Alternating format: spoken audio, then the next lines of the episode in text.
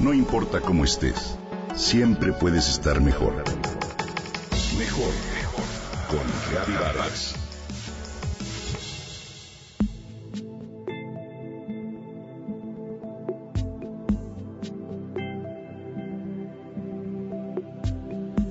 La mente puede ser una gran tirana, lo sabemos. La única manera de vivir en paz es comprender sus necesidades básicas y alejarnos de sus reacciones primarias y agresivas que pueden extender sus redes hasta dominar nuestra vida por completo. Su tiranía es ancestral. Instalada en nuestro disco duro desde tiempos remotos, ve por la sobrevivencia y se encuentra en el área más primaria del cerebro, la límbica. El antropólogo Jerry Diamond afirma que los problemas comenzaron hace alrededor de 10.000 años, cuando el hombre del Paleolítico dejó de ser cazador y recolector e inició la agricultura. La alimentación cambió por completo y las guerras, los conflictos y las enfermedades se desataron. La necesidad de subsistir y proteger los bienes, las nuevas creencias y la urgencia de seguridad dieron pie a que los seres humanos se volvieran a la par temerosos y aguerridos. Es así que cuando nuestra mente entra en un modo tirana, se conecta con esquemas ancestrales en los que gobierna la ley de la selva, lo que hace que vea peligro en todas partes. Cuando se encuentra en esta modalidad regida por emociones primarias, la prioridad del cerebro límbico es la autoconservación, que reduce las preocupaciones básicamente a cuatro. Alimento, combate, temor y sexo.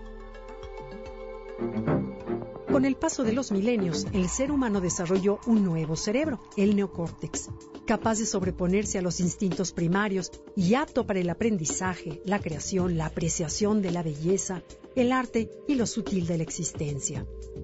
La ironía consiste en que en pleno siglo XXI, cuando inmersos en la modernidad y rodeados de tecnología nos estresamos, retrocedemos eras y nos conectamos con ese cerebro límbico, el cual nos ciega, además de destapar la ansiedad, las emociones negativas, la agresión, la tendencia al consumo de alcohol y drogas y que en consecuencia nos hace retraernos emocionalmente. Lo preocupante es que si esta respuesta al estrés se vuelve un hábito, secuestra todos nuestros sistemas. En especial, afecta al cerebro al restringir el flujo de sangre al lóbulo frontal, con lo que nos vemos impedidos para la toma de buenas decisiones, la apreciación de la belleza, las sutilezas del arte y de la vida. Que por supuesto, todo esto conlleva un deterioro de la salud. Lo peor es que ni siquiera nos damos cuenta pues nos convencemos de que el mundo es peligroso, con enemigos, fieras, depredadores, virus y bacterias listos para atacarnos en cualquier lado. La neuroplasticidad del cerebro nos demuestra que éste construye ríos, carreteras de información y neuroconexiones que entre más se transitan, más ensanchan y facilitan el paso por la misma ruta, ¿cierto? Es así que cada persona con los años crea un mapa propio de la realidad que alimenta sus cinco sentidos y que el cerebro interpreta. Bajo el mismo principio, las carreteras neuronales que dejamos de transitar desaparecen. Lo interesante, me parece, es que de acuerdo con el doctor Alberto Villoldo en su libro Grow a New Body, las rutas neuronales crean profecías de autorrealización. Es decir, si creemos que el mundo está lleno de ladrones y mentirosos, ¿qué crees? Que es precisamente con lo que encontraremos. Pero hay esperanza. Diversos estudios muestran que sí es posible enseñar nuevos trucos a un perro viejo y que el mapa de la mente se puede modificar bastante rápido.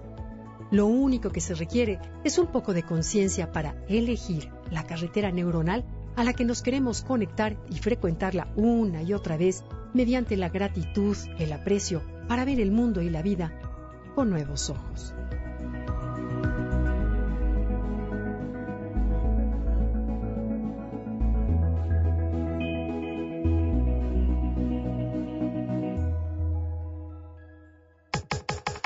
Comenta y comparte a través de Twitter.